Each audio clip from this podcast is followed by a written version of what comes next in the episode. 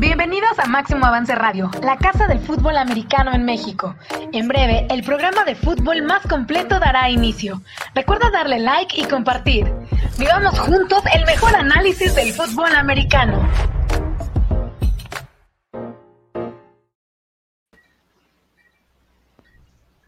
Amigos, ¿cómo están? Bienvenidos a Máximo Avance al Día. Un placer que nos estén acompañando este arranque de semana. Mucha información de la cual eh, platicar sobre el fútbol americano de nuestro país.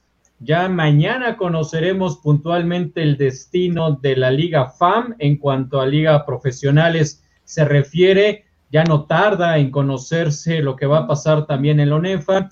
Y hoy pues a platicar de lo que ha ocurrido, de lo que ya sabemos que es el destino en este 2021 desafortunado de la LFA. Estamos algunos instantes de tener entrevista con su comisionado, con Alejandro Jaimes, y hay mesa completa, porque como lo prometimos desde ayer, pues tenemos mesa de debate, de análisis sobre esta situación que pues está viviendo el deporte en nuestro país, pero muy en particular el fútbol americano que no, no puede regresar a la actividad todavía y esto ya ocasionó la primera cancelación importante que fue de FAM, aunque previamente fue intermedia, fue juvenil y lo que se acumule estos días. Voy a presentar a todos mis compañeros el día de hoy. Hoy como casi casi un invitado especial está por acá Arturo Carlos. Arturo, ¿cómo estás? Buenas tardes, bienvenido. Bien, no, pues es que eh, nos enteramos que Alejandro Jaimes estaría aquí y todos queremos estar, ¿no? Eh, en el programa, así que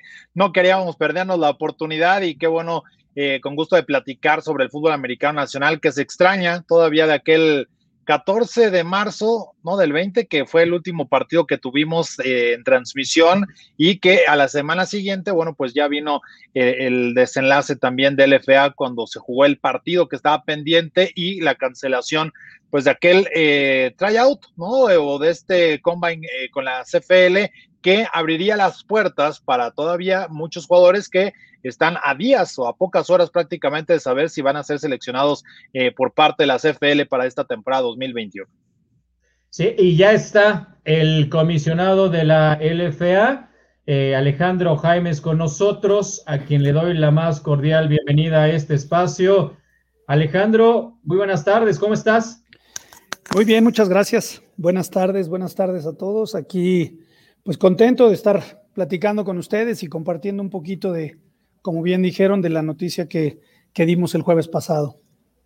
Antes de comenzar la entrevista, quiero comentar, eh, para darle también eh, su lugar, que están eh, aquí con nosotros Luis Díaz, Beto García, David Villarreal, Daniel Manjarrey el coach Sandoval, que en unos instantes más también estarán participando en este programa. Alejandro, pues no se pudo, estas grandes intenciones de poder tener la temporada 2021 de la LFA, inclusive el poder postergar eh, lo mayor eh, tiempo posible la liga, la temporada, pues ya, ya no fue posible ante la situación que se vive en el país y esta amenaza de una tercera ola que hubiera implicado al mismo tiempo volver a suspender una, una temporada que posiblemente se estuviera arrancando ¿Cómo, está el ánimo dentro de, la LFA? ¿Cómo está eh, cada uno de los integrantes, de los franquiciatarios, después de que por segundo año consecutivo no se va a poder tener actividad? Bueno, mira, pues obviamente la primera reacción que, yo creo que, todos tuvimos, eh, empezando con nosotros, ¿no? En la liga, pues es un poco de, o es más bien es de tristeza, ¿no? De, de pues sí, el, sentimiento de haber, estar trabajando fuertemente después de, la suspensión allá en, como bien lo dijiste hace un ratito, ¿no? De, en marzo, ¿no? 14 de marzo, último juego que tuvimos allá en Puebla, de la jornada o del partido que se había pospuesto entre pioneros y artilleros. Eh, pues no sabíamos lo que nos deparaba el futuro, ¿no? Un tiempo de incertidumbre, algunos ilusamente pensábamos que podríamos regresar a, concluir la temporada 20, pues nos dimos cuenta que era algo que no pasó y empezamos a trabajar, ¿no? A trabajar fuerte para, con miras a una temporada 2021 eh, en todos los aspectos, ¿no? Deportivamente, administrativamente, reglamentos, Y, bueno, y sobre todo en esta nueva etapa que es el tema salud, ¿no? Eh, estuvimos, como lo dije, trabajando en, en, ver qué estaban haciendo otras ligas profesionales, en poder tener el mejor protocolo posible para el regreso seguro del fútbol americano. Creo que hay algo que, he visto, por ejemplo, en redes sociales que, que, que pues que de pronto comparan, ¿no? El eh, por qué otros sí y el americano no. Pues digo, sin duda alguna, porque el americano es el deporte de los de más alto riesgo para la posible transmisión de una enfermedad como el COVID, ¿no? Está considerado en la categoría uno de los que son más, más eh, peligrosos, no así eh, el, incluso el béisbol, por ejemplo, el tenis, son deportes que debido a que no hay un contacto tan cercano, pues, son posibles, ¿no? El golf, etcétera. El básquetbol sí es uno de los deportes también catalogados como, como en esta categoría, categorización que hicieron como, como de, alto contagio, pero sin duda el más es el fútbol americano. Y de pronto también dicen en redes sociales, no, pero es que eh, eh, NFL sí, tenemos que ser muy realistas, ¿no? O sea, la NFL invirtió millones de dólares en prevención y luego en, ir tomando medidas correctivas. Este, a la NFL sin duda le costó millones de dólares el llevar a cabo su temporada en el tema COVID, ¿no? Entonces, pues hicimos nosotros nuestra parte, tener protocolos, tener alianzas, tener eh, todos los pasos necesarios para poder regresar. ¿Y qué fue lo que nos, lo que nos, lo, como, como decía también, lo que nos hace entrar en razón, pues el, tema de, que de pronto no está en nuestras manos. Las variables que están en nuestras manos las, las, las, las trabajamos, las planeamos y las teníamos listas, ¿no? Pero de pronto nos dicen esta posible tercera ola, que por cierto ni siquiera ha empezado, ¿no? Eh, en ese incremento y que a lo mejor no se da, pero nos hacía todas los pronósticos decían o dicen que todavía va a haber un repunte en estas próximas dos semanas y y bueno, pues si eso hubiese pasado, o si eso, perdón, pasara, pues nosotros seguimos eh, a la expectativa de algo externo. Y eso es lo que no queríamos nosotros cuando se pone sobre la mesa este tema. Ya de por sí el recorrernos a mayo, iniciar prácticas de, de o sea, los campos de entrenamiento, nos recorre la temporada, terminarla en septiembre. Septiembre ya estamos invadiendo terrenos, además de empalme con otras ligas, estamos también ya pegando o juntando el ciclo de esta temporada 2021 con nuestra temporada 2022, porque pues no perder de vista que nuestros tiempos normales y en los cuales LFA ha trabajado desde un inicio es arrancar en la temporada regular en febrero para terminar en mayo. Y eso nos implica empezar el ciclo de entrenamientos desde octubre. Entonces, esos factores son los que nos fueron, se fueron sumando para decir, qué tan conveniente es ahorita, primero, estar a expensas de algo externo, que es y que sigue siendo un motivo de salud, ¿no? Que es lo principal. Salud eh, general, ¿no? Coaches, jugadores, aficionados, la situación de COVID. Segundo, ya cuando lo vamos juntando con el siguiente ciclo, ya es la salud de los jugadores, porque tendríamos que tener el ciclo de temporada de seis semanas más eh, una semana de, playoffs más tazón, terminar en septiembre para reiniciar en octubre el siguiente ciclo, pues se convierte en algo que no les da a los jugadores el tiempo de descanso necesario. Y también yo leía comentarios que decían, no, los jugadores nos rifamos y jugamos, etcétera. Ya no es así, en profesional no, no puede ser así. O sea, eso te lo creo para cuando juegas tochito y, tochito me refiero en la calle y, te rifas dos, tres, cinco partidos en un día, muy bien, pero un profesional no puede cifrar una temporalidad de su, de su juego en simplemente decir yo soy guerrero y me rifo. No, eso no es así.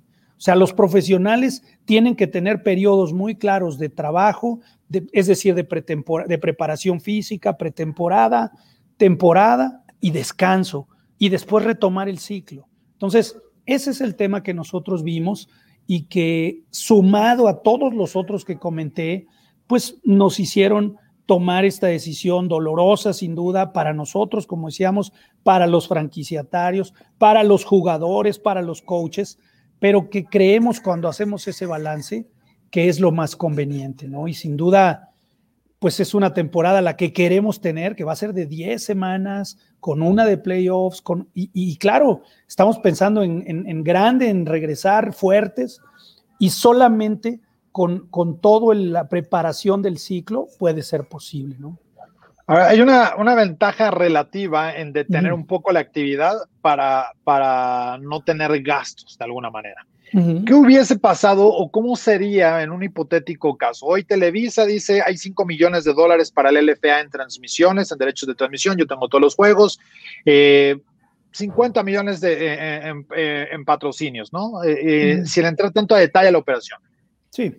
¿Qué hubiese hecho la LFA en ese caso? O sea, ¿cómo hubiera tomado esta situación? Porque pues, no le puedes subir al dinero y eso es una realidad que lo vimos hasta en la NCAA eh, eh, con los equipos que se fueron sumando, algunos que, que, que, poco a poco iban regresando después de haber dicho no jugamos y, lo hicieron finalmente.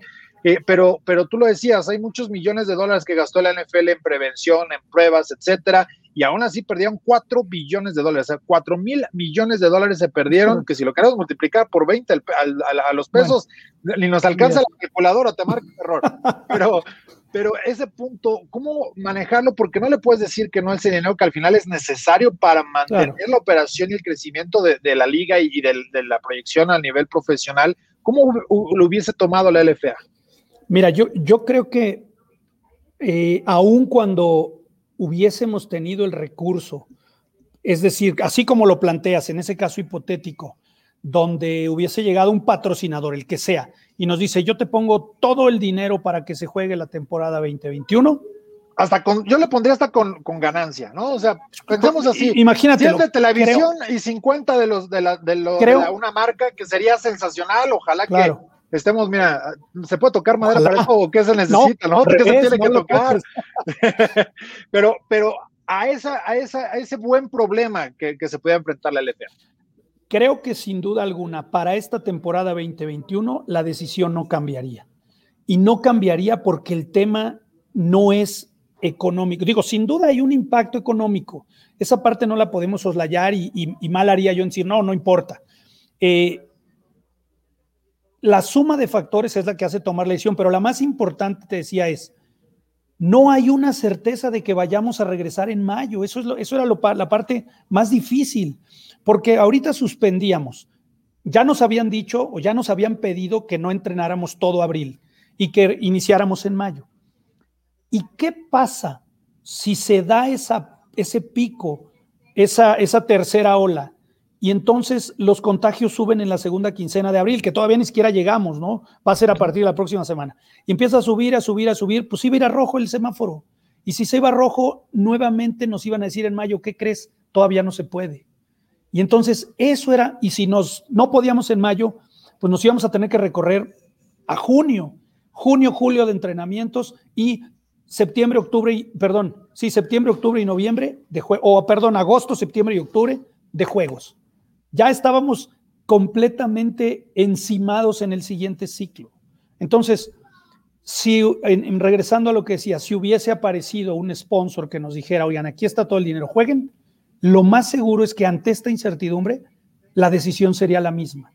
Es decir, no podríamos aventarnos a, a juntar la temporada, porque lo que tendría que pasar si decidíamos hacerla es que tendríamos que recorrer también la temporada 2022. Es decir, no tendría que empezar en febrero, sino tendríamos que empezar el ciclo en enero febrero para jugar en, voy a decir, si bien nos va en mayo, junio, julio.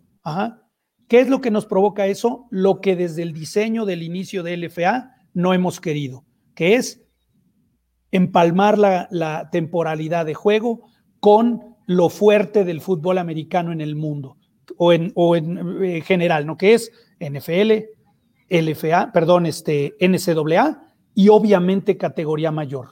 Nosotros sabemos que tenemos un buen número de jugadores y de coaches que, que están participando en, la, en los equipos de Liga Mayor, sea como coaches, sea como asistentes, sea como administrativos. Entonces, eso empieza a complicar un poco la fórmula o un mucho la fórmula. Entonces, para nosotros el ideal como LFA es regresar a nuestra temporalidad, que es jugar de febrero a mayo. Y jugar en febrero nos implica arrancar el ciclo en octubre.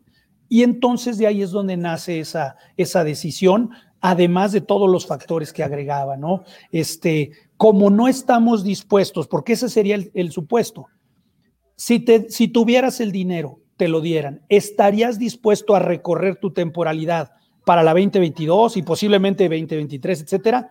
Creo que es, esa es parte de la decisión que dijimos, no, tenemos que buscar que las cosas se normalicen y una vez y cuando se normalicen, pues vamos a estar en nuestra temporalidad de febrero a mayo. ¿Por qué?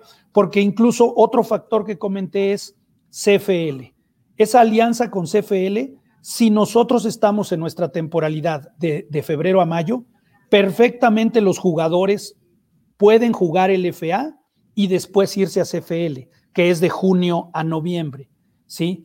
Entonces, hoy incluso otro factor que influyó es los mejores jugadores de LFA o muchos de los mejores, pues se van a ir a, CFL.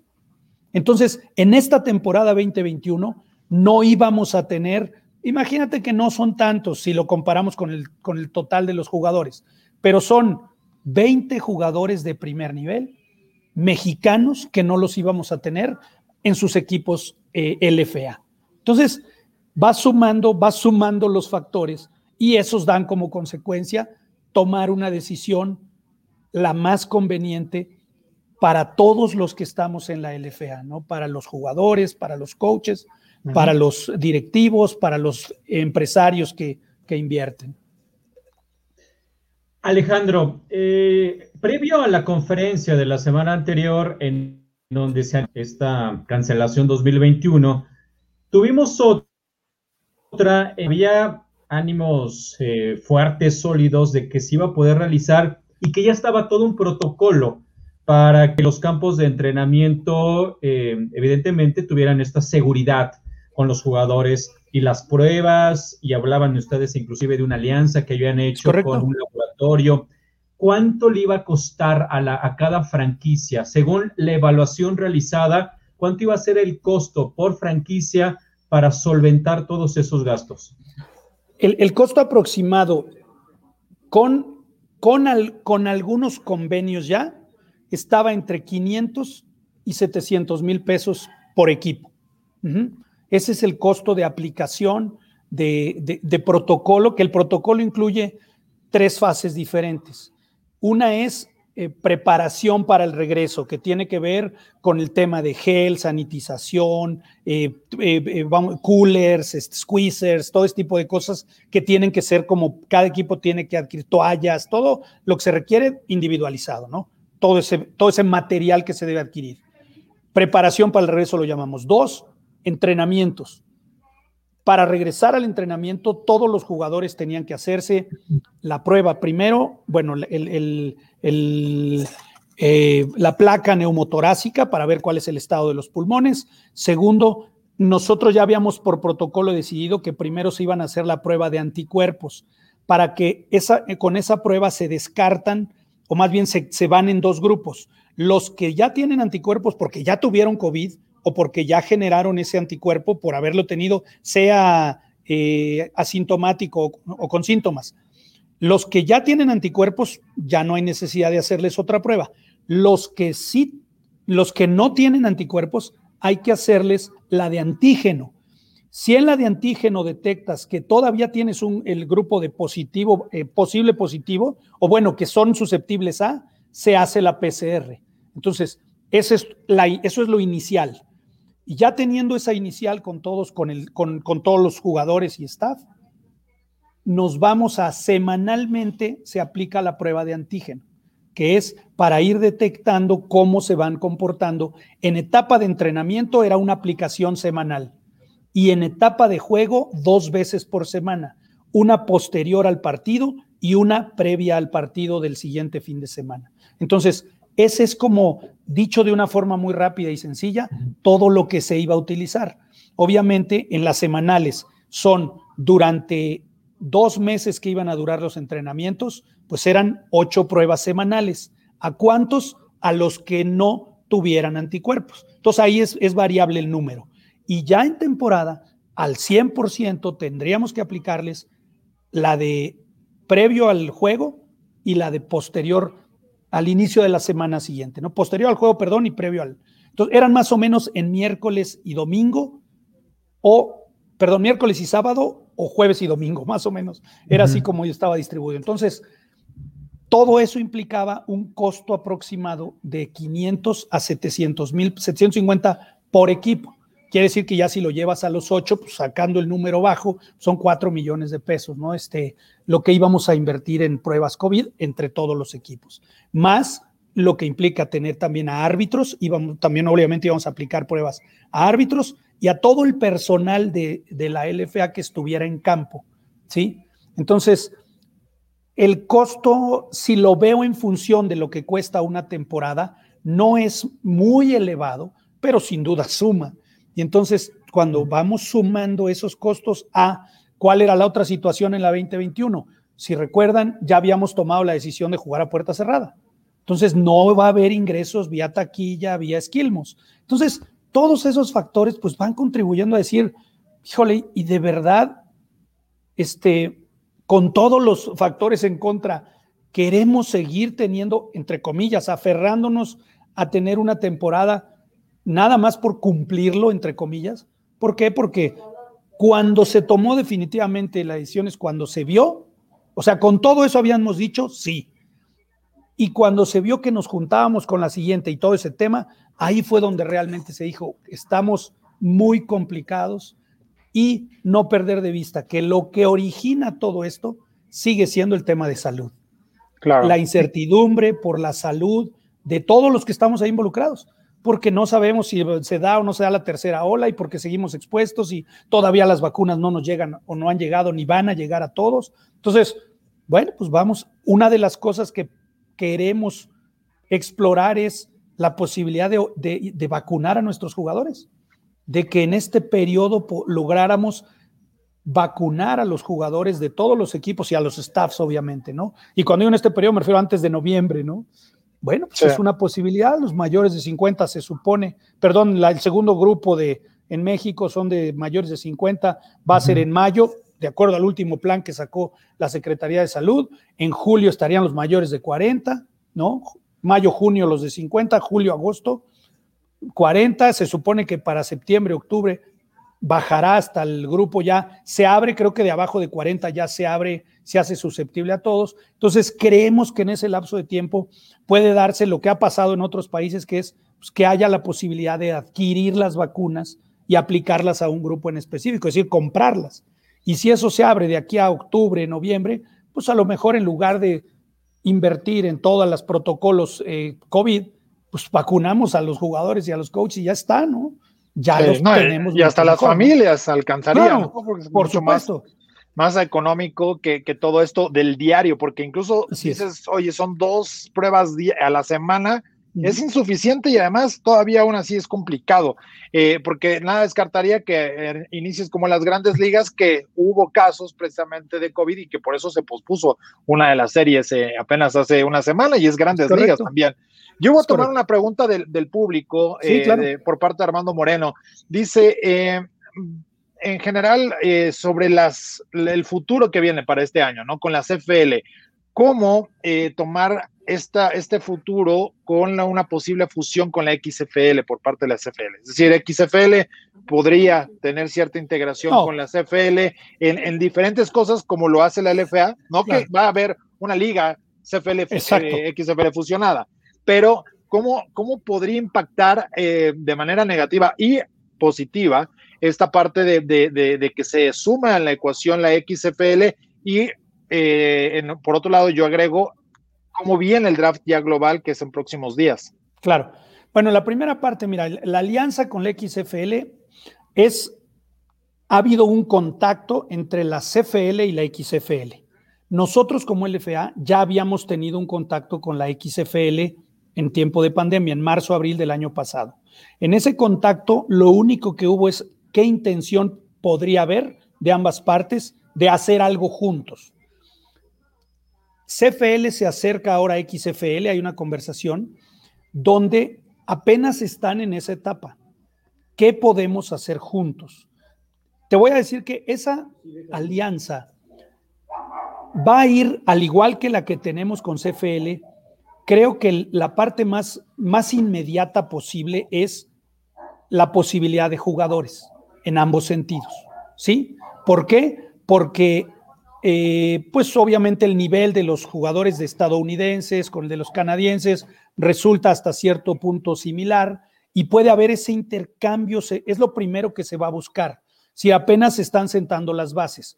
Y ahí es donde queremos, nosotros hemos tenido conversación con Randy Ambrosi de CFL y él está dispuesto a subirnos, por así decir, en la conversación para empezar a ver cómo nos conviene empezar a tener jugadores. La parte más complicada, que es el paso que sigue, el de posiblemente pensar en, en una liga conjunta, eso es hoy muy poco factible por las reglas del juego estadounidense y canadiense. Yo creo que eso va a ser más lento de poder conjuntarlo. Es más, es mucho más viable que pueda haber algo de ese tipo entre XFL y LFA jugando con reglas de fútbol estadounidense, porque las dimensiones del campo, bueno, ustedes saben las particularidades del fútbol canadiense, lo hacen más complicado. Lo que sí es posible también buscar es algún tipo de enfrentamiento en un mediano plazo entre equipos de la XFL, CFL, LFA, en algún formato que tendría que ser, creo yo, el, fútbol americano estadounidense, porque incluso las dimensiones de un campo es mucho más difícil encontrarlas para los campos mexicanos o estadounidenses para, adaptarse a un fútbol canadiense. Entonces, yo te diría que esas apenas es el inicio de conversaciones. Obviamente para XFL el mercado latino es atractivo, es importante y por eso es que ellos están de acuerdo en que México LFA pueda estar en la conversación. Déjame decirte de inicio, pues por ejemplo, a ellos les interesaba también Japón, pero por las obvias razones de distancia, pues resulta mucho más factible que sea LFA quien pudiera estar en ese sentido, ¿no? Y, la segunda pregunta que me hacías con respecto al tema CFL que viene, el jueves es el draft. Este fin de semana pasado salieron un par de notas en Canadá de la posibilidad de que no hubiera, y ya hoy salió a desmentirlo Randy Ambrosi, es decir, la CFL está clara en que va a haber temporada 2021. Ellos están obviamente haciendo todo lo que requieren para lograrlo. Ellos y cuando digo ellos, Canadá acaba, están ahorita en una tercera ola en algunas ciudades en Canadá, donde han venido un repunte en los contagios, lo cual los ha hecho frenar un poco el plan que traían. Eh, el draft para el día 15 sigue en pie, el draft global, van a seleccionar a los jugadores y lo que es posible que suceda en la, con la temporada en Canadá es que la retrasen un par de meses, es decir, que en lugar de arrancar en junio, arranque a mediados de julio. Eso sí es, es posible que pase. Pero ese para ellos, desde lo que hemos conversado, sería su peor escenario, arrancar en, agosto, en julio, agosto, para terminar la primera semana de diciembre. Entonces, ¿qué es lo que depara a nuestros jugadores? Pues obviamente nosotros como LFA no nos vamos a detener ahorita. Estamos trabajando, de incluso hoy tuve una reunión en la mañana con la gente de Canadá para decirle, ¿hay algún cambio? ¿Estamos puestos para el 15? y me lo confirmaron. tenemos el draft, el 15 es el draft global, vamos a ver cómo se comporta el tema de los jugadores, de, de qué, cómo seleccionan. Sí creo y percibo un poquito de, de, reserva de parte de los equipos, no de la liga, de los equipos, en, en que no están tan cómodos seleccionando solamente con resultados, este, eh, vía, con videos y con resultados con pruebas, ¿no? Con números o datos eh, eh, que no pudieron. Sí, que no pudieron ellos constatar en vivo, ¿no? Sí los, los percibo así medio reservados, como, como con esa duda, pero pues el draft está en pie y, van a seleccionar este, jugadores.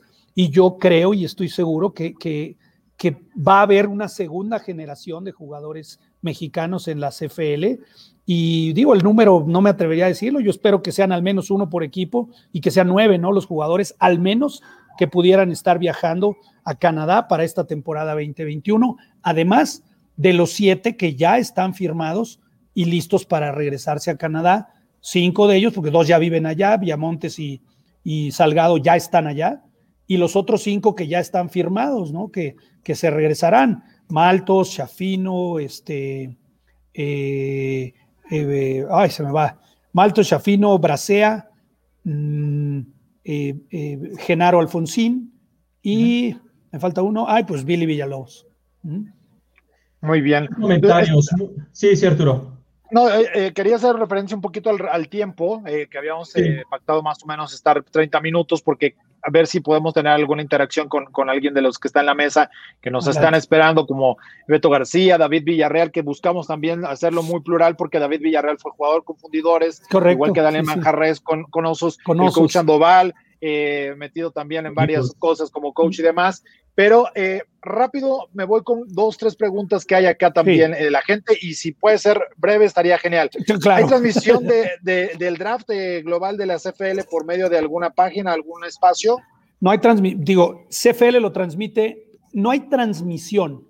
Van a ir dando los resultados eh, como estos cuando describen por texto, no sé cómo se llama eso, nada más lo van a ir describiendo, pero no hay imágenes, no hay nada visual, no lo va a ver por la página de CFL. Y nosotros como LFA, obviamente vamos a estar replicando todos los resultados cuando sean los jugadores mexicanos seleccionados. ¿Alguna proyección hacia la expansión, cambios y regresaran artilleros a Puebla, Mayas, podría regresar a Ciudad de México? ¿O, todo eso lo tendrían que trabajar eh, a un futuro? hoy tenemos claro que, que, como no se pudo llevar a cabo la temporada para la 2022, Mayas se sigue en Puebla. Y en Querétaro estaremos presentando meses próximos el equipo de Querétaro.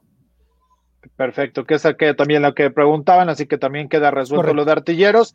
Y eh, pues irle dando la, bienvenida ¿no? a toda la gente, a Luis, a Alberto, a David, a Daniel. Si alguien quiere realizar alguna pregunta eh, específica de lo que se va a tocar en el resto del programa con el análisis y que yo creo que apunta mucho hacia el futuro. Eh, así que pues adelante y, y, que vayan entrando todos, ya a ver si cabemos todos en la pantalla. Eh, no sé si alguien quiera realizar alguna una pregunta con Alejandro. Sí, yo si quieren empiezo. ¿Qué onda? Este, ¿cómo estás, Alejandro? Un gusto saludarte, licenciado. ¿Cómo estás, Manja? Oye, licenciado, hablaste, eh, mencionaste algo que me parece muy atractivo y que debemos de tener todos claros, ¿no? Que pareciera que esa fuerza el regresar a jugar. ¿No? Independientemente de las ganas, de, que a todos nos gusta, a todos nos apasiona, de, independientemente de eso, yo creo que sí en mucho, en mucho se ha generado ese sentimiento de que pareciera que esa fuerza que se tiene que regresar a jugar infantiles, juveniles, liga mayor, profesional, todas las modalidades. Lo mencionas, lo comparto y te pregunto, ¿en qué medida crees que esta decisión de la LFA pueda influir en decisiones de muchas ligas importantes que, manejan el fútbol en todas sus modalidades dentro de, nuestro país. Bueno, mira, sin duda alguna yo creo que, va a haber un impacto, debe de haberlo, ¿no?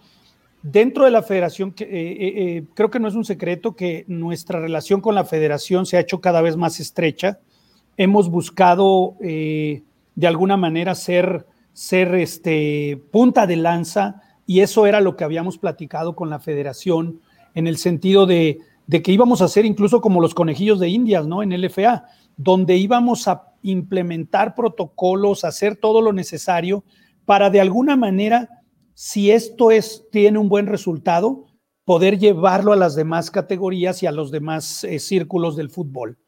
Eh, en ese sentido estábamos, eh, pues, sí, preparándonos listos para, sin embargo, ahora que no se da, pues tendremos que esperar a, que alguien más, por así decirlo, sea el valiente, pero pues obviamente todos saben, y ahorita cuando hablo de números y de inversión, etcétera, pues desafortunadamente todo tiene que ver con recursos, ¿no? Con dinero. Entonces, por eso digo un poco es en modo de broma, el decir quién va a ser el valiente que se va a aventar, porque finalmente implica primero un riesgo de salud y segundo, para quien lo haga, si lo hacemos responsablemente, pues una inversión. Entonces, sí creo que, puede dictar esto nada más una, pequeña reflexión, una pausa para reflexionar y preguntarnos si ya es el momento de regresar. Eso es lo que yo, lo que yo pensaría. Si ya es el momento de regresar. ¿Por qué? Porque todavía no está resuelto el tema de salud. Y porque hoy, aún cuando si comparamos enero con el mes de, marzo en cuanto a contagios y muertes, que, que, es muy crudo, decimos, pues vamos mucho mejor, sí, pero se siguen muriendo 500 personas al día y contagiando más de mil. Eso en otro país, pues sería alarmante. Entonces, no perder de vista eso, ¿no? Yo creo que en general, culturalmente, todo eh, en nuestro país somos de memoria corta. Nos acordamos de algo como lo es el Internet y un día es una gran noticia, es una gran tragedia y todos se lamentan y a los tres días ya se olvidó. Entonces, no debemos perder de vista eso, ¿no? Todavía no está solucionado, todavía estamos en una etapa crítica, sin que sea alarmante. Bueno, pues hoy sigue habiendo los números que ya mencioné. Entonces, simplemente ser, es lo que yo pretendo, Daniel, es seamos cautelosos, seamos pacientes, yo sé que a todos o a muchos ya nos quema y si quisiéramos, y lo digo de manera personal, pues claro que si, si a alguien le duele esta decisión, pues es a mí, que hemos trabajado tanto con el equipo de trabajo, el FA administrativo, con los equipos, con los dueños para que se haga la temporada y, ver que, que, que, que incluso un factor que todavía no sucede nos detiene, pues este, es, es, es hasta cierto punto eh, frustrante, ¿no? Pero cuando en frío hacemos el análisis de todas las variables, sin duda, creo que es lo más conveniente y que es lo mejor. Alejandro, ¿cómo estás? Aquí te saluda Alberto García. Yo creo que esperabas a mi padre, pero con más cabello, entonces te sorprendí. Nada más rápidamente sobre justamente sobre este tema. Hay muchas voces que particularmente en el tema, pues sí, de, de todavía de la ONEFA, ¿no? Que sobrevive al menos no se ha cancelado y que cuando se dio el anuncio de la FA, pues sí dijeron, ah, pues la pandemia es nada, es un pretexto, es que, es que en realidad están en crisis y tienen esta situación. Yo quiero retomar esto que mencionas de que todavía no es momento y tú como comisionada de la LFA, al ser jefe de una de las ligas, de uno de los circuitos de fútbol americano más importante en nuestro país, hay una manera de jugar fútbol americano, ya lo mencionabas al principio de la entrevista, que está este deporte considerado entre los de más alto riesgo. ¿Hay manera de jugar en un riesgo cero? Porque ni la NFL jugó en un riesgo cero de COVID, o sea, la NFL tuvo muchísimos contagios. ¿Hay una manera de verdad de jugarlo en riesgo cero y por lo tal vale la pena el entonces intentar generar más, sí, más, más, voces de que sí haya fútbol americano en nuestro país? Esas serían mis preguntas, Alejandro. Claro, te lo agradezco, Alberto. Un saludo a tu papá, por supuesto. No, no, sin duda riesgo cero, no, pues es, es imposible ahorita jugar, no, un riesgo cero es, no, no lo hay. No hay forma de jugar con riesgo cero. Lo que hay y lo que todos hemos hecho en el mundo es reducir o aminorar las posibilidades de que haya un contagio masivo provocado por el deporte que están practicando, que eso es muy importante puntualizarlo. Y, mucho más en, un, en, un, en, un, en, nuestra liga, en LFA, como en las otras ligas, donde eh, los jugadores no están al 100% dedicados al fútbol americano. Entonces, en otros, en NFL, en NBA, que lo hizo muy bien, en las ligas mayores de béisbol en Estados Unidos, Obviamente, incluso aquí en México, la liga de fútbol, soccer, la liga de béisbol, sí están dedicados al 100%. Entonces ellos tienen más posibilidades de poder tener a sus jugadores bajo control. Pero en una situación como la nuestra, donde nuestros jugadores tienen una vida normal, personal, familiar, laboral a lo largo del día, y en las noches entrenan y los fines de semana juegan, es obvio que el, el riesgo es todavía mayor porque puede ser que no se van a contagiar entrenando, sino que se pueden contagiar en cualquiera de esos otros ámbitos de su vida personal. Y sin embargo, pues nosotros teníamos que considerarlo, porque es muy posible que si se enferma alguien, van a decir, ah, pues fue, fue entrenando, y a lo mejor no fue así. Y sin embargo, el riesgo está latente. Entonces, es muy difícil y lo mismo va a pasar con, las otras categorías, es decir, mayor, son estudiantes y aun cuando están ellos sí estudiando a distancia, pues sí hay un cierto riesgo cuando se transporten o cuando se trasladen en transporte público, privado, llegar al campo de entrenamiento.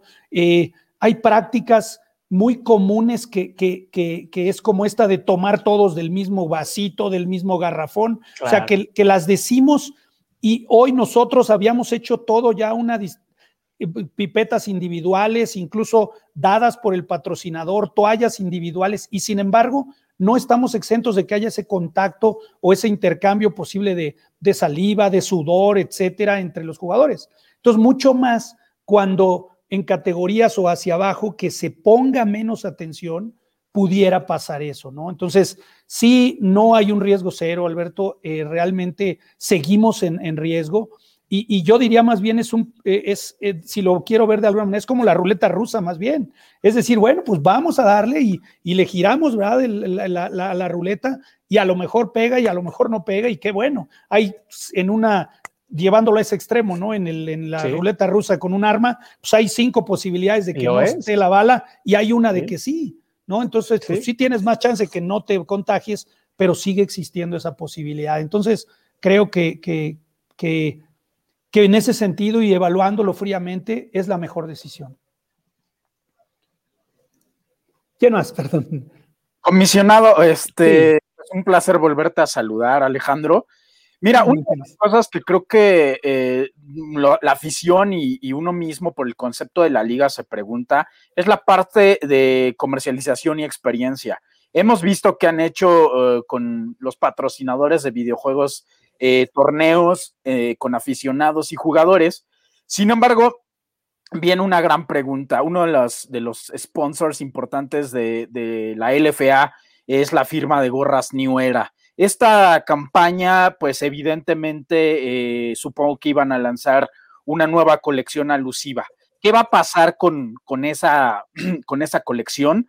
¿La van a presentar? ¿La van a seguir vendiendo o se va a eh, posponer hasta el próximo año?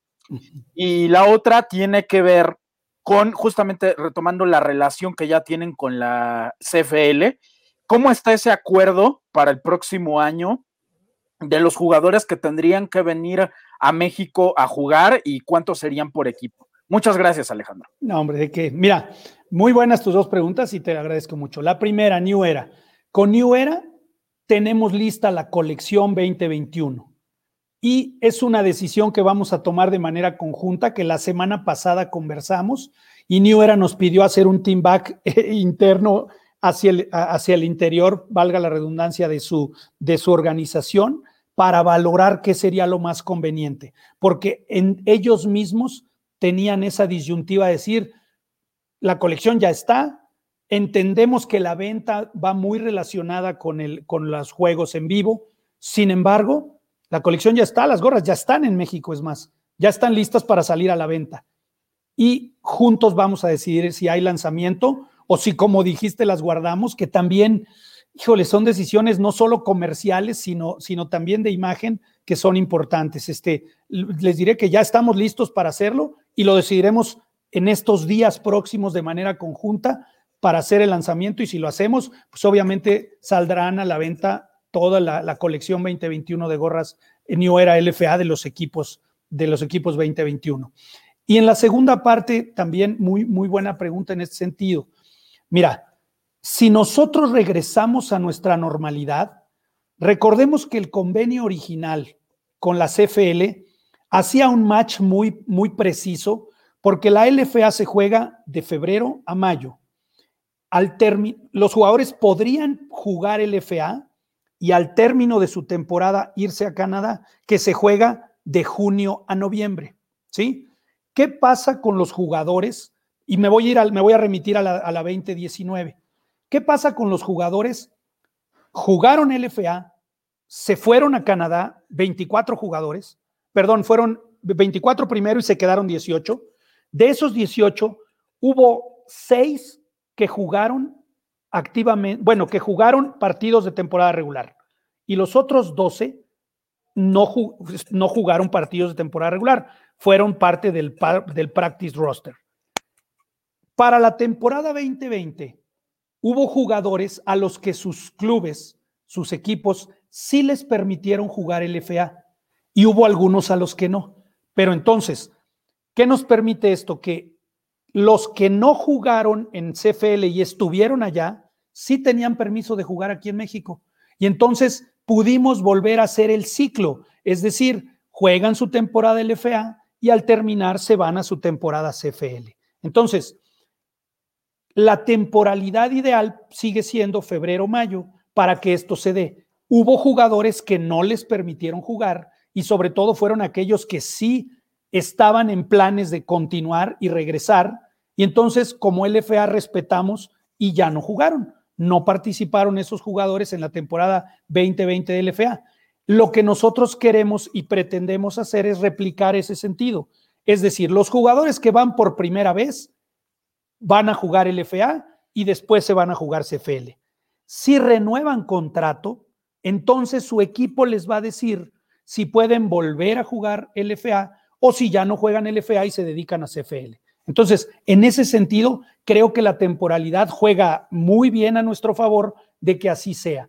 Y los dueños de los equipos, claro que en esta temporada 2021 posible que las íbamos a encimar, pues sí fue una queja donde dijeron, oye, no vamos a tener a nuestros jugadores. Por ejemplo, Dinos, Dinos perdía de entrada a tres jugadores y posibles a otros tres. Entonces, imagínate que perdiera cuatro cuatro jugadores de primer nivel mexicanos no iban a jugar el FA con Dinos. Entonces, eso, eso es lo que nos trae el empalmar temporadas. Por eso es que era un factor más para decir, tenemos que regresar a ese esquema y los dueños entonces están tranquilos. Ah, sí, que jueguen primero aquí y ya después se van, porque finalmente hay inversiones en todos estos jugadores, ¿no?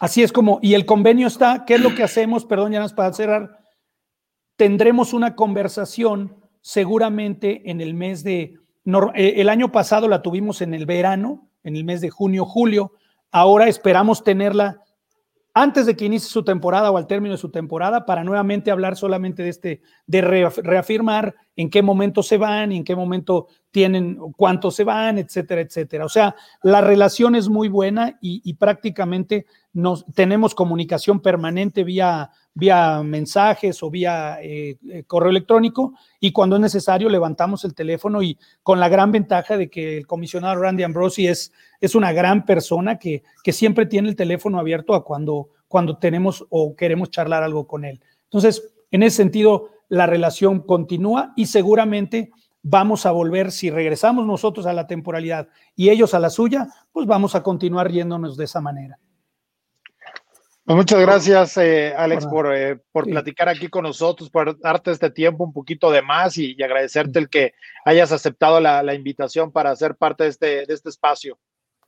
No, muchas gracias, gracias a ustedes. Sé que de pronto se quedan muchas preguntas en el tintero y yo eh, encantado de que me inviten y cuando me vuelvan a invitar, con todo gusto aquí estaré este, para responder a cualquier duda y pues les te agradezco mucho Arturo, como siempre, a ti, a todos, todos, todos tus, tus colegas en máximo avance, muy profesionales, siempre con un, con un punto de vista muy objetivo y la verdad es que me siento muy cómodo siempre conversando con ustedes. Y ahora que veo a David ahí, pues me da mucho gusto también, David. Te mando un saludo, David, hasta allá.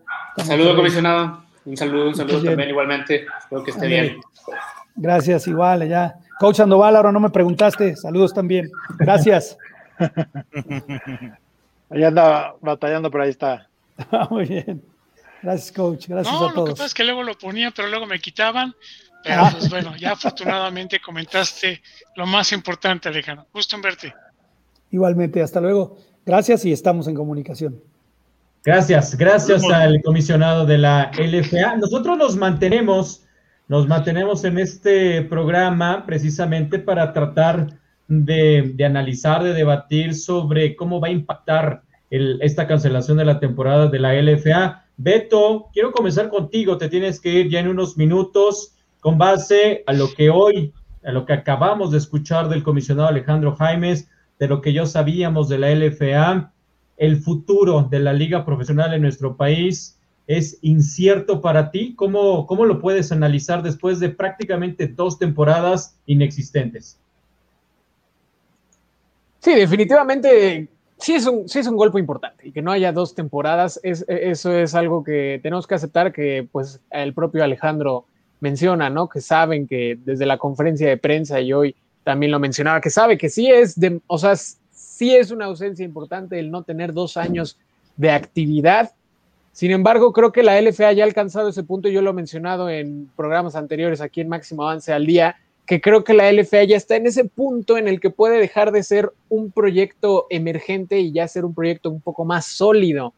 El, el, hecho de tomar, para mí yo lo que quiero rescatar es de que la LFA ya se entiende como un elemento importante de la comunidad del fútbol americano y por lo mismo quiere seguir generando este mensaje de conciencia de que no es momento, de que el deporte, lástima, nos tocó que nos apasiona un deporte que nos, eh, que se tiene que taclear, ¿no? Se tiene que encimar y que en medio de una pandemia como lo es la pandemia del COVID, pues no se puede jugar. Pero sí, justamente, digamos, son los, eh, el riesgo el que tuvo que tomar el, la cancelación. Yo creería que sí esperaría, bueno, yo esperaría que sí va a poder sobrevivir la LFA después de esta pandemia. Yo esperaría que sí vamos a volverla de regreso, particularmente por todos los convenios que nos platicaba con la CFL, los acercamientos con marcas importantes, marcas de ropa. Entonces, yo creería que sí, insisto, definitivamente es un golpe muy importante no tener dos años de actividad, pero creo que sí se va a mantener firme todavía el proyecto de la LFA y no, no va a ser un golpe fatal eh, para eh, esta pandemia de COVID, Gabo. Luis, eh, perdón, eh, David, vamos a Monterrey con, David Villarreal, un exjugador de, de esta liga. Eh, ¿Cómo impacta en el tema del jugador, del atleta, cuando tienes dos temporadas sin actividad y tienes que trabajar? De todas maneras, ya tenías tus ocupaciones, pero la LFA implicaba tal vez un ingreso adicional y estar en activo físicamente. Pero cuando dos años consecutivos ya no hay actividad, ¿Cómo impacta esto en el estado anímico del jugador, sobre todo del veterano? No, quieras que no, muchas gracias por la, por la introducción. Este, claro, ah, impacta de, una manera yo creo muy importante, como Manja no me dejará mentir, el estar ahorita en casa sin estarte moviendo, tal vez estás entrenando por tu parte, pero no estás con tus compañeros o no estás desenvolviéndote en el campo. Obviamente esto te, pues como le pudiéramos llamar, te oxida un poquito y hace que te empieces a ralentizar o, a reactivarte, que la reactivación sea un poco lenta. Entonces, obviamente, dos años de inactividad, si un año te afecta bastante, dos años ahorita es, es un impacto que yo creo que, que muchos tienen que mantenerse ahorita, pues entrenando, empezar desde ya hace tres meses atrás o, o seis meses atrás a ir al gimnasio, a entrenar en casa, a moverse, a salir al parque a correr, porque pues dos años parado, prácticamente todos encerrados en casa y no poder ni siquiera salir a correr tal vez algunos o, ir al gimnasio, como decía ahorita, pues tienes que buscar maneras de activarte. Entonces, sí, es muy fuerte, pero pues como jugador profesional tienes que saber que el, que el, impacto va a ser fuerte, entonces tienes que mantenerte pues entrenando con la mentalidad fuerte, con la mentalidad concentrada en lo que quieres. Y aunque pues muchos pierdan su elegibilidad, tal vez no en la profesional porque no tiene límite de edad, te vas haciendo más grande. Y los que van entrando ya no van a tener esa, esa edad como salieron de, facultades o universidades de 23, 24, 25 años, ya van a tener 27, 28 y dos años de, estar detenidos, de estar parados. Creo que a muchos sí les pega. Entonces, por ahí va de hecho mi comentario ahorita para, para el comisionado, pero pues son profesionales a fin de cuentas, es algo que llevan haciendo ya más de cinco años algunos, más de diez, más de veinte otros, entonces saben a lo que van, saben que tienen que estar preparados y saben que tienen que tener esa mentalidad enfocada pues al juego, porque es, es lo que se ocupa. Para ser profesional, pues estás tú contra ti y vas a hacer un apoyo en el equipo y tienes que mantenerte activo, no puede ser de otra manera. Vamos a leer en un instante más todos los comentarios, son muchos, pero le vamos a dar salida a ellos. Vamos a extendernos un poquito más de lo que normalmente estamos en máximo avance al día. Coach Sandoval, pues eh, ya escuchamos al comisionado, ya sabíamos de esta noticia sobre su cancelación. Tú fuiste parte de este proyecto en sus inicios. 2022, em, ¿será posible que esta liga se mantenga viva? ¿Será posible que la LFA pueda superar todos estos obstáculos ya de dos años sin actividad? Sí, yo estoy confiado en que eso va a suceder. O sea, ellos todavía están en números rojos, Gabriel. Sería ir totalmente a la pérdida si ya no volviera a salir la liga y afortunadamente es gente entusiasta, con mucho valor, que le pone su dinero a esto y que yo creo que va a continuar. La cuestión de, del COVID es algo con el que vamos a tener que aprender a vivir, como lo hemos estado haciendo con la influenza, y cada vez conocemos más. ya sabemos, o cuando menos ya lo he visto, ya lo he leído, de que el contagio ya no es por la superficie, es por tocar o por estar pasándonos, por saludarnos, es por la saliva, simple y sencillamente. Entonces, tenemos que estar con cubrebocas, a lo mejor vamos a tener que al rato saber vivir con cubreboca, pero nos tenemos que ir adaptando a las circunstancias para poderlo ver. Al rato vamos a conocer también la posición de la FAM y va a ser casi lo mismo. Yo esperaría, yo en lo personal todavía con cariño, con pasión, de que Liga Mayor se pudiera dar. Eso es lo que esperaría, que las vacunas pudieran ser ya extendidas a toda la comunidad que pudiera jugar y saber convivir con todo esto. Que si se atrasa un poco, que ya estemos en semáforo verde, que ya todo mundo esté vacunado, pues yo sin ser muy político en cuestión de cómo manejan las fechas, de que antes de las elecciones ya tengamos a la gran mayoría vacunados y teniendo arriba de 20, yo creo que pudiéramos llegar a tener Liga Mayor. El fútbol americano va a seguir existiendo como va a seguir existiendo muchas otras cosas. Esperamos haber aprendido que sigamos aprendiendo a compartir, a vivir y saber qué es lo que nos enfrentamos y bien con las fechas que se vayan a tener, pues ya cuando podrán estar dispuestos a ir a los gimnasios, a poder estar en el campo, poder estar en esas partes que podamos poder ya estar nosotros también transmitiendo juntos, a lo mejor desde una oficina, todos con cubrebocas, o estar ya en un terreno de juego, estar ya promoviendo el fútbol americano, comentando, y pues a lo mejor como lo hacen en Estados Unidos, ¿no? Que ya el silbato está por dentro del cubrebocas, pues al también nuestro micrófono, y eso haría que ya no nos lo quitáramos y podríamos eliminar casi en su totalidad cualquier situación que se pudiera dar, Gabriel. Daniel, Daniel Majarres, eh, otro golpe para las ligas profesionales, pasó en el 2020, vuelve a ocurrir en el 2021. Mañana a las 11 de la mañana ha anunciado la Liga FAM su conferencia en donde pues podemos anticipar perfectamente lo que se va a anunciar. Por cierto, alguien decía acá, Juan Mendívil, ¿será posible esperar a tequileros en la LFA? No sé si es afirmación o pregunta, Juan. El viernes tenemos a Enrique Villanueva, quien es parte de los eh, franquiciatarios, de los directivos de este equipo de los tequileros, para platicar con ellos. Eh, Daniel, fuerte golpe una vez más. Y la pregunta del programa era así de clara. ¿El fútbol americano en nuestro país va a poder sobrevivir? Sobre todo el profesional ante dos años de no poder tener ingresos. Yo creo que sí, Gabo, porque, digo, desconociendo el total de cómo se manejan cada equipo, al final no hay ingresos, pero tampoco va a generar nada de gastos.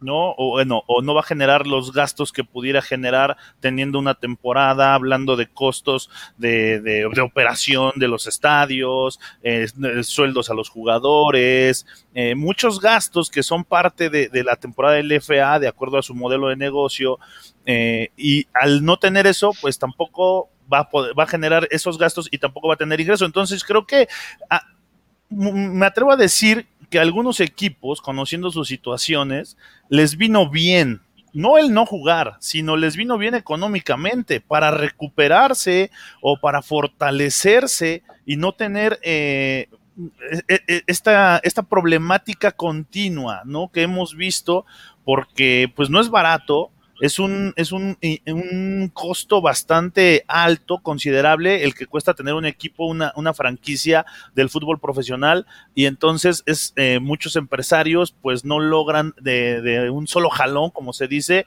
solventar eso. Entonces le va a venir bien que se fortalezcan. Yo creo que por esa razón va a sobrevivir el fútbol americano profesional y aún va a venir con más fuerza, yo así lo vislumbro, va a venir con más fuerza, con más ideas, con más estrategias y obviamente con el nivel, con jugadores con más ganas de jugar, porque ya dos temporadas te van a dar a todos los jugadores que se van a sumar a la LFA, a los que ya estaban, vamos a ver un nivel deportivo que yo creo va a incrementar su nivel también. De acuerdo. Beto, ya para dejarte ir en esta eh, transmisión, sé que, que tienes que hacer la sopa y no sé qué, cuál va a ser el guisado del día de hoy, eh, para, para que no, no, arrastrar más eh, eh, o para retrasar más la comida en casa.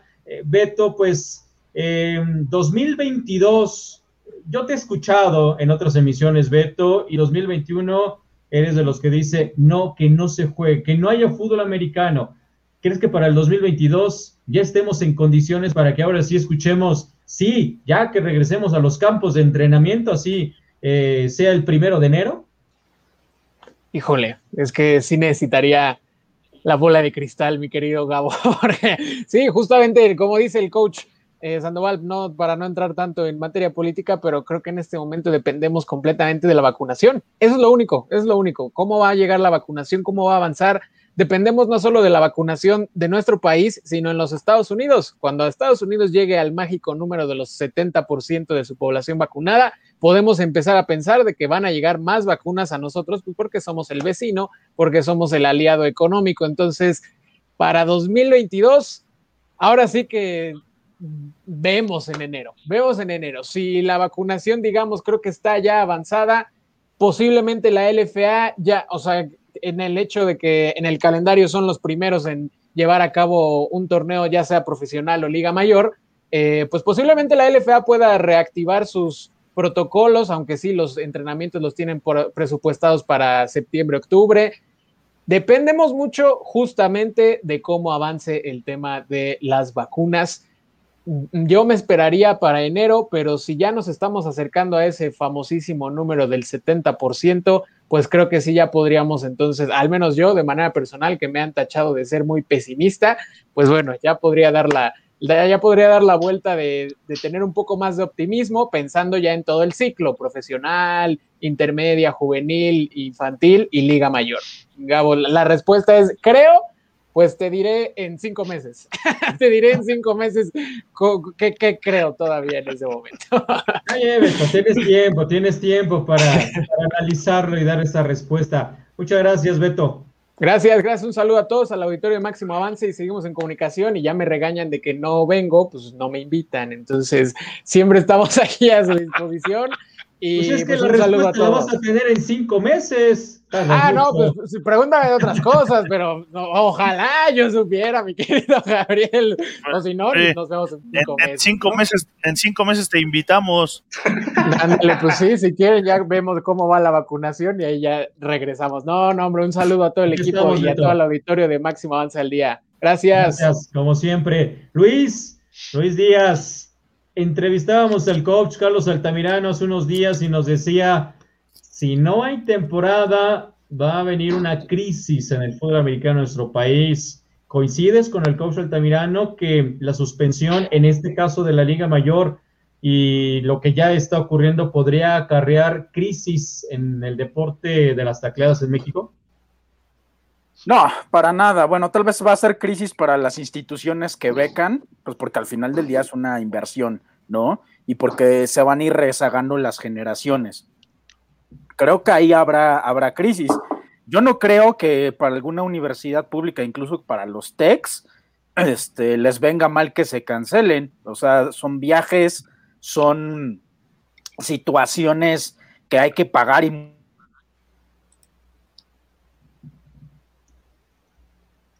Bueno, ahí dejamos de, ver y escuchar a, Luis. Espero que, regrese en un instante.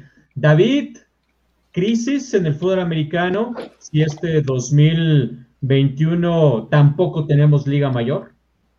Pues no creo que haya crisis como tal. Más que nada, creo que va a haber un pequeño ahí rezago en cuanto a calidad de juego, tal vez porque pues volvemos a lo mismo de que estamos detenidos, estamos parados y muchos no han podido ni entrenar ni moverse. Entonces, crisis como tal, pues el fútbol americano ha existido en nuestro país ya desde hace bastantísimos años, entonces creo que pueden ajustarse a las ciertas maneras de cómo ver las cosas, las instituciones y tal vez destinarlo un poquito más al, al, fútbol americano ya que se pueda, ya que esté vacunado, como ahorita decía, este, se me fue su nombre, perdón. Luis.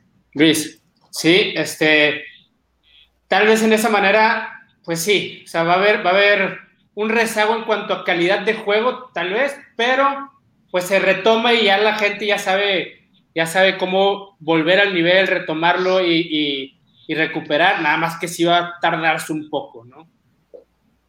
Luis, ya regresaste. Termina tu, tu idea, por favor. ah, no, mira, sí, sí, sí, el, Internet. Eh, mira, lo que te decía, yo, yo creo que eh, no va a haber eh, una crisis, ni, ni en lo profesional, ni, ni, mucho menos en la parte colegial, insisto. el dinero lo absorben las instituciones en Liga Mayor y ahorita les viene perfectamente bien que no haya, no haya competencias deportivas.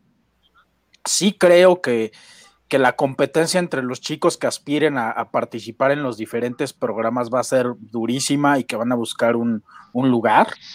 Y, y, decía algo, si se cancela la temporada de Liga Mayor este año, pues ya no veremos a jugadores como Diego Parellón, que creo que este año terminarían, o, a Cajiga, y que evidentemente ellos ya, yo creo que ya tendrían que estar pensando en el siguiente paso que es FAMO LFA, y, que, no se, que no se pierda de vista algo, retomando cosas que, dijo el comisionado y que creo que es importante. Eh, si hay temporada en Canadá y los chicos que ahorita van a ir al draft allá eh, destacan y, van y, la hacen, pues creo que va a ser un motivo de, motivación para muchos otros que quizá por las situaciones de la pandemia no se dé la, parte de poder jugar Liga Mayor, pues que creo que lo puedan, los puedan motivar a poderse ir, eh, preparar e irse eh, en un futuro no muy lejano a Canadá. Entonces, creo que eh, la situación de profesional y liga mayor son totalmente distintos, sí es el mismo deporte, pero las circunstancias son totalmente distintas. Y coincido con Daniel en que, en que va a regresar con más fuerza al fútbol americano. Creo que todos estamos este, ávidos de este deporte y si, y si ya no lo tenemos y se da la oportunidad de regresar, pues evidentemente las cosas van a ser eh, eh, mejores y creo que yo voy a ser de los, o soy de los pocos optimistas que va a ser así. Coach Andoval, em, pues estamos posiblemente a horas de que se conozca la cancelación de la Liga FAM. Eh, mañana el día de sí está su, su conferencia. todavía no hay fecha para el nuevo, la nueva asamblea ordinaria de la ONEFA y ahí determinar o conocer finalmente qué va a ocurrir con la, con la Liga Mayor. Eh, estamos eh, inmersos a que se vive una crisis dentro del fútbol americano de nuestro país, de que los jugadores cuando retomen actividad, ojalá sea el próximo año, eh, no estén con este nivel que ya se había tenido en México y que estaba repuntando como pues, creo que desde hace mucho tiempo no se veía. Mira, Gabriel, el fútbol americano en México por muchos años ha sido gracias al empuje de todos aquellos jóvenes que siempre buscaron el tener la oportunidad de jugar de alguna actividad y de muchas autoridades que en su momento que estaban en lugares de decisión podían hacerlo y ayudar al fútbol americano. Algo como dice Luis, a muchos les podría convenir y te aseguro que están rezando para que ya no haya fútbol americano, para que a lo mejor ya no tuvieran ni siquiera en sus sustituciones. Ojalá, de nueva cuenta, buscar la manera del de hacer el cómo sí pueda haber, pero estamos supeditados al semáforo, a las vacunas y a intentar implementar los esquemas de entrenamiento, que es algo a lo que yo he comentado, el que sí se puedan hacer las prácticas, el que sí pueda haber fútbol, entrenamiento en los campos. Mencionaba hace un momento que ya me enteré, ya leí, y esto solamente es por, por la saliva. Entonces, yo creo que podrías ir hasta los campos de entrenamiento con tu cubrebocas y hacer drills individuales y hasta compartir y tener espacios. O sea, así sea lo mínimo que nos permitan poder estar y que esto no decaiga más, hay que aprovecharlo, hay que buscarlo. Salir, tenemos que salir. Yo para irme a vacunar, por no querer llevar el coche, porque no estaba tan cerca, dije, me voy en el Metrobús. Déjame decirte, dejé pasar cinco Metrobús porque no podía entrar. No podía entrar. Hasta que logré hacerlo, pues ya me moví cinco estaciones y luego ya dije, mejor caminando y de regreso caminando. ¿Cuánta gente se está transportando en ese tipo de situaciones por necesidad? Por necesidad, así lo digo. El fútbol americano es por gusto y vamos a tener que seguir aprendiendo a vivir con COVID, con influenza, con gripe, con SIDA y con muchas otras cosas. Vámonos de nueva cuenta con los especialistas el cuándo y cómo para que eso no sea una crisis y yo esperaría que las autoridades, la gente de fútbol, no vaya a decaer en su entusiasmo y ánimo por seguir apoyando a la mejor actividad amateur de nuestro país. O sea, después del profesionalismo, el fútbol americano es capaz de llenar un estadio azteca y hasta un poco más, porque ahora ya lo redujeron, ¿no?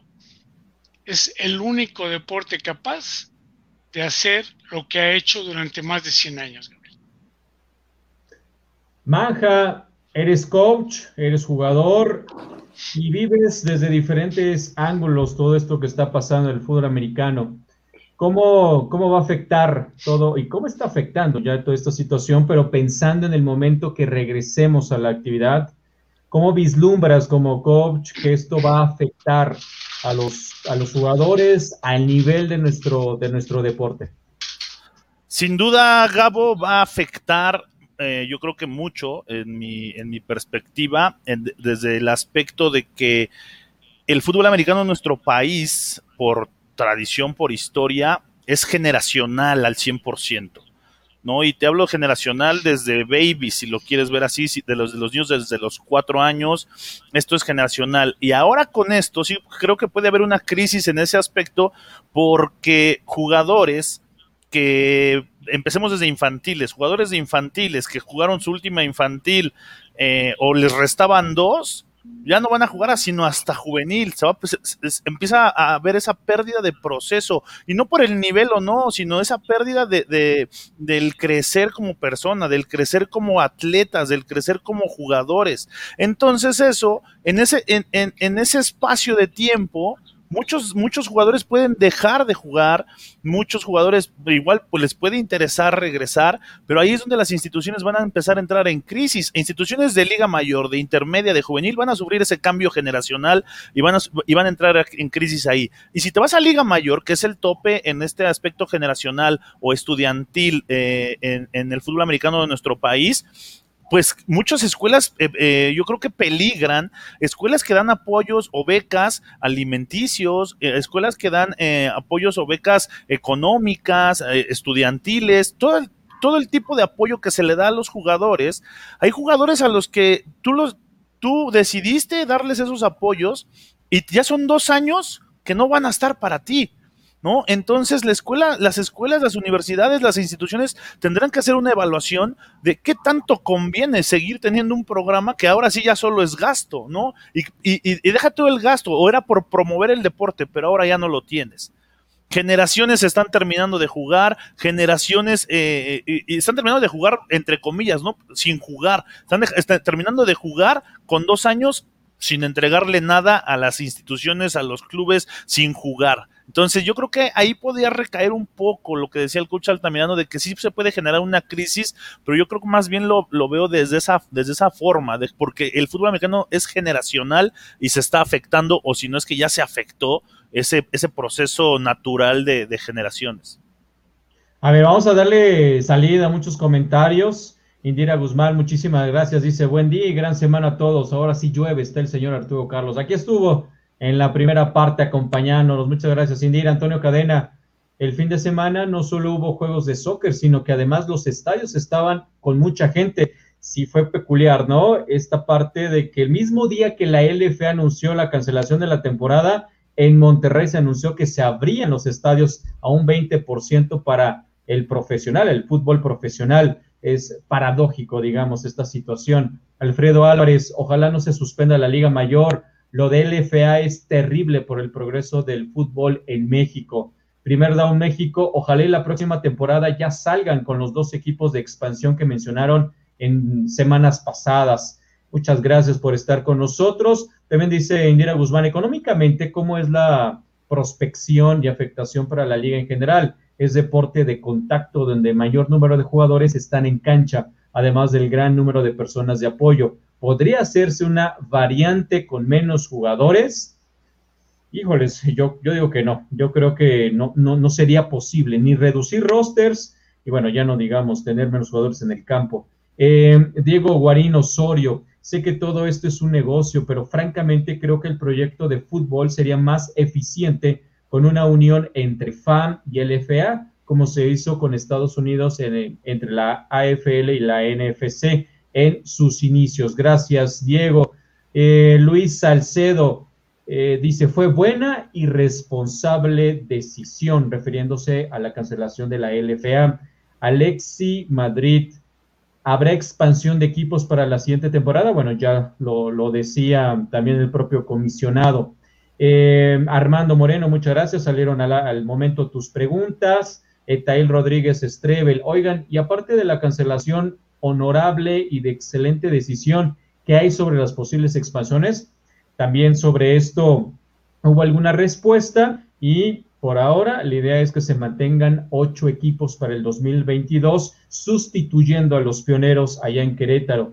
Indira Guzmán eh, también decía, la decisión es final o está en espera de lo que suceda y la supuesta ola es final, Indira. La decisión está tomada, no hay marcha atrás. Juan Mendíbil, aún contando con la cancelación de la temporada de la LFA, podemos esperar noticias de la liga como el nuevo equipo de Querétaro. Me imagino que será para finales del año, Juan. Está proyectado que mm, todo se retome en la LFA de manera mucho más eh, importante en el mes de, de, octubre y yo creo que ahí se podrían tener algunas noticias al respecto. Artilleros vuelve la próxima temporada. Bueno, ya lo respondía también el comisionado que no Mayas estará en Puebla. Eh, Alex Indiana Camacho, saludo Alex, dice totalmente de acuerdo con mi tocayo y saludos a todos, refiriéndose al comisionado. Alan Rosado, saludos a todos, Limón Rosado. Limón, un, fuerte abrazo hasta donde estés, jugador de los Condors. Em, dice Gerardo Palomar Maldonado, ¿quiénes son los equipos de expansión? Bueno, todavía no hay noticias al respecto.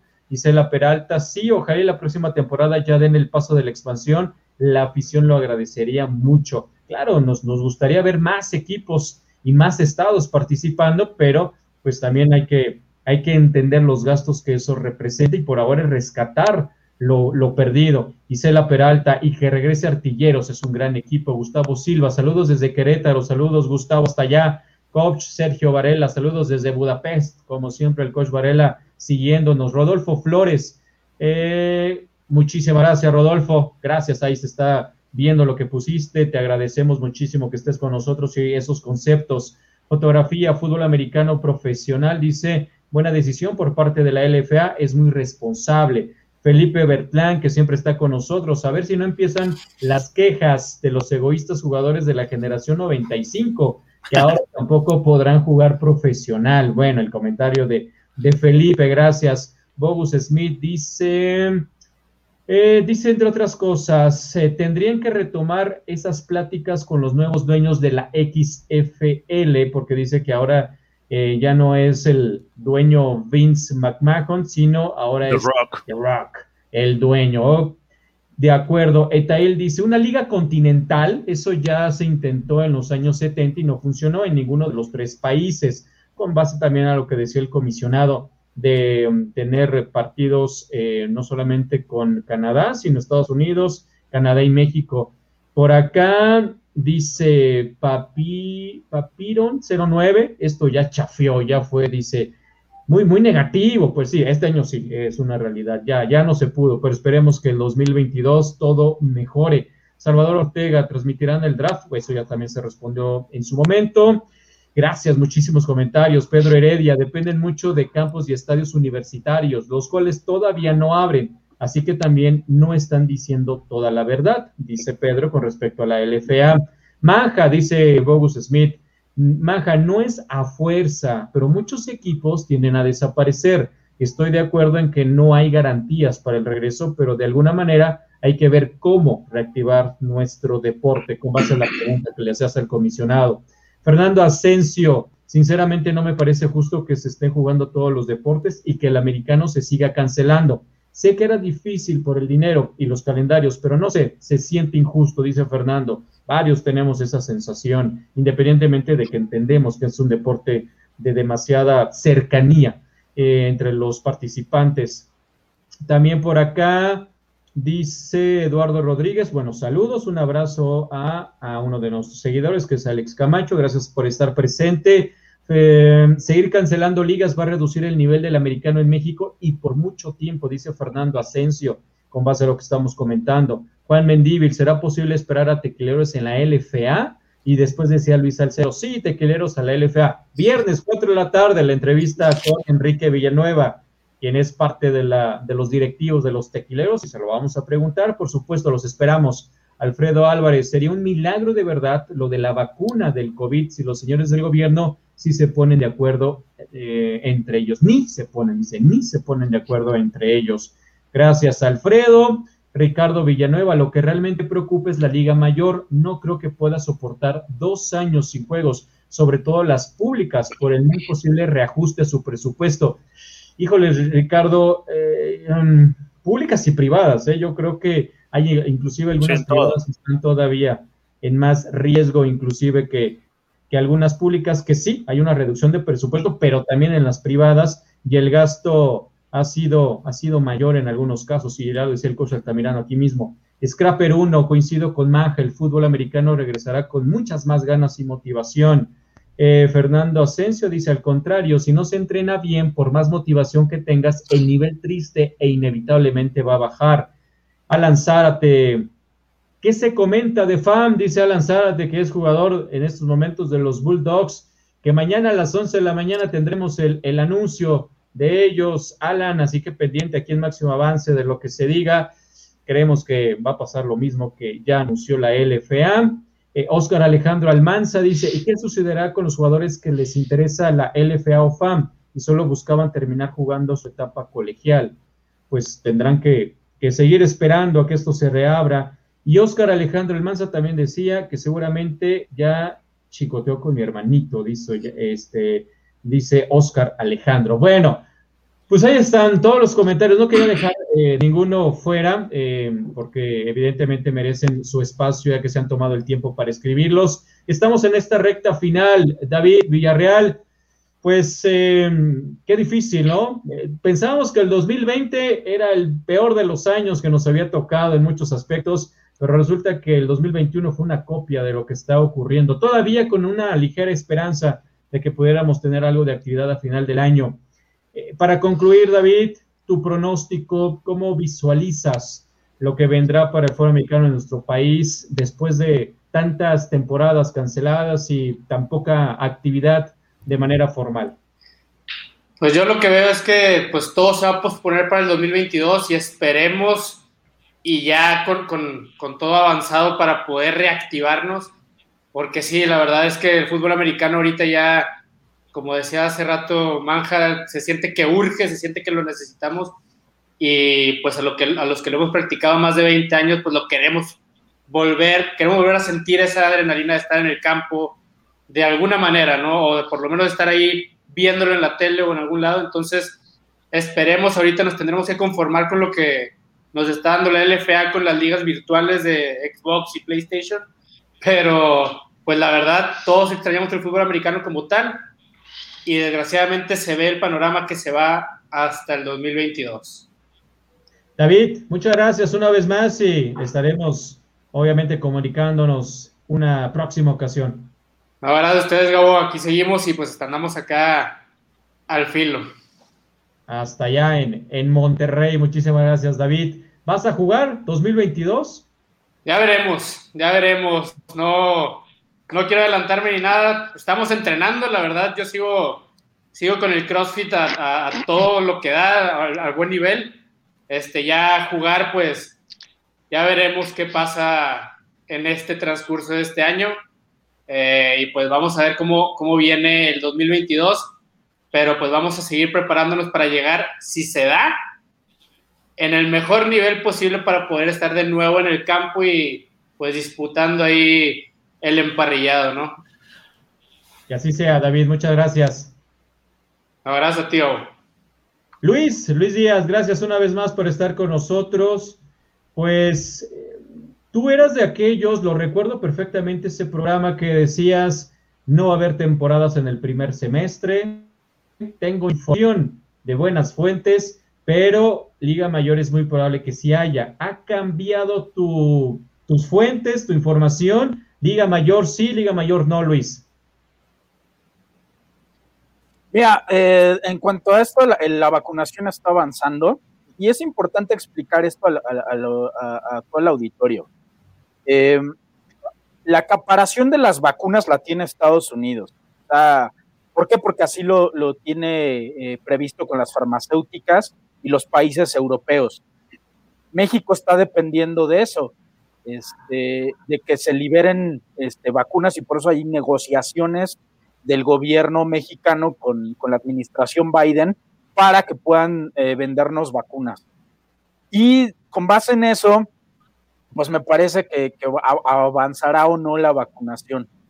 Pero eh, retomando ya el tema eh, que me preguntas, este, probablemente pueda haber y, quizá va a ser una temporada muy reducida, incluso puede ser una temporada este, regionalizada y, podrán rankear a, unos y, de esa manera podrá haber este, disputa de un campeonato. Este, no me queda claro, pero también hay que recordar algo.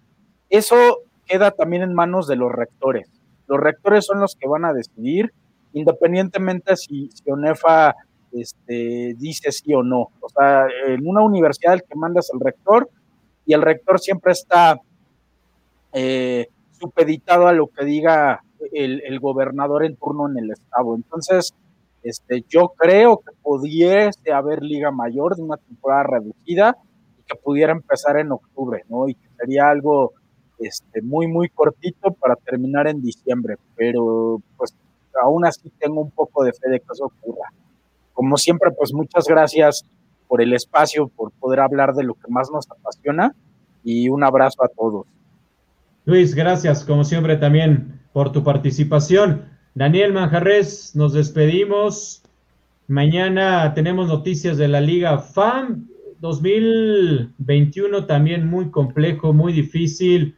Subsistirán eh, nuestras diferentes ligas. ¿Cuál es tu conclusión de esto que hemos platicado el día de hoy con miras a el 2022? Bueno, la conclusión es de lo que le preguntaba al comisionado, ¿no? El impacto que va a tener la LFA. Eh, lo de la Liga Fámgabo es el día miércoles, miércoles a las 11.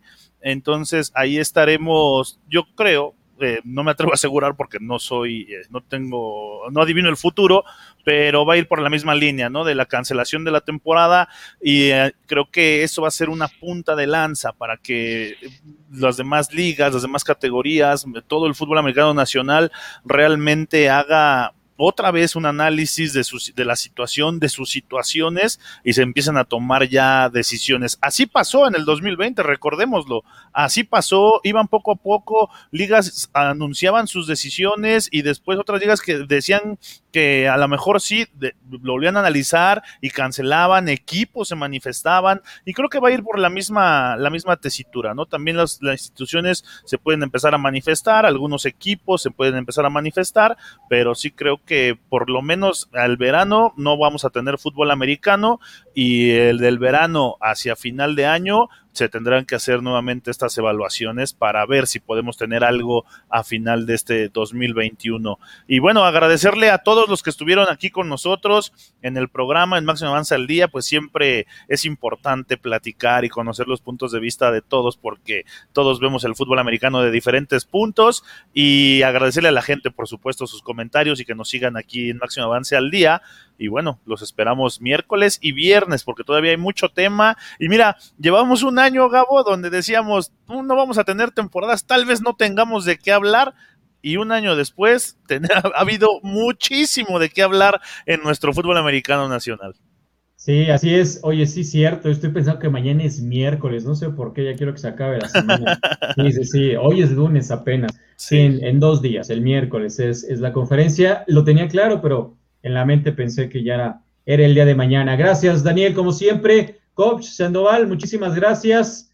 Ahí está este tema sobre la LFA, lo que viene de la FAM. Y a esperar la Liga Mayor, Coach, tu conclusión al respecto de cómo esto impacta en el desarrollo del fútbol americano en nuestro país? Mira, el fútbol americano, como toda la actividad económica, salud y lógico, todo impacta.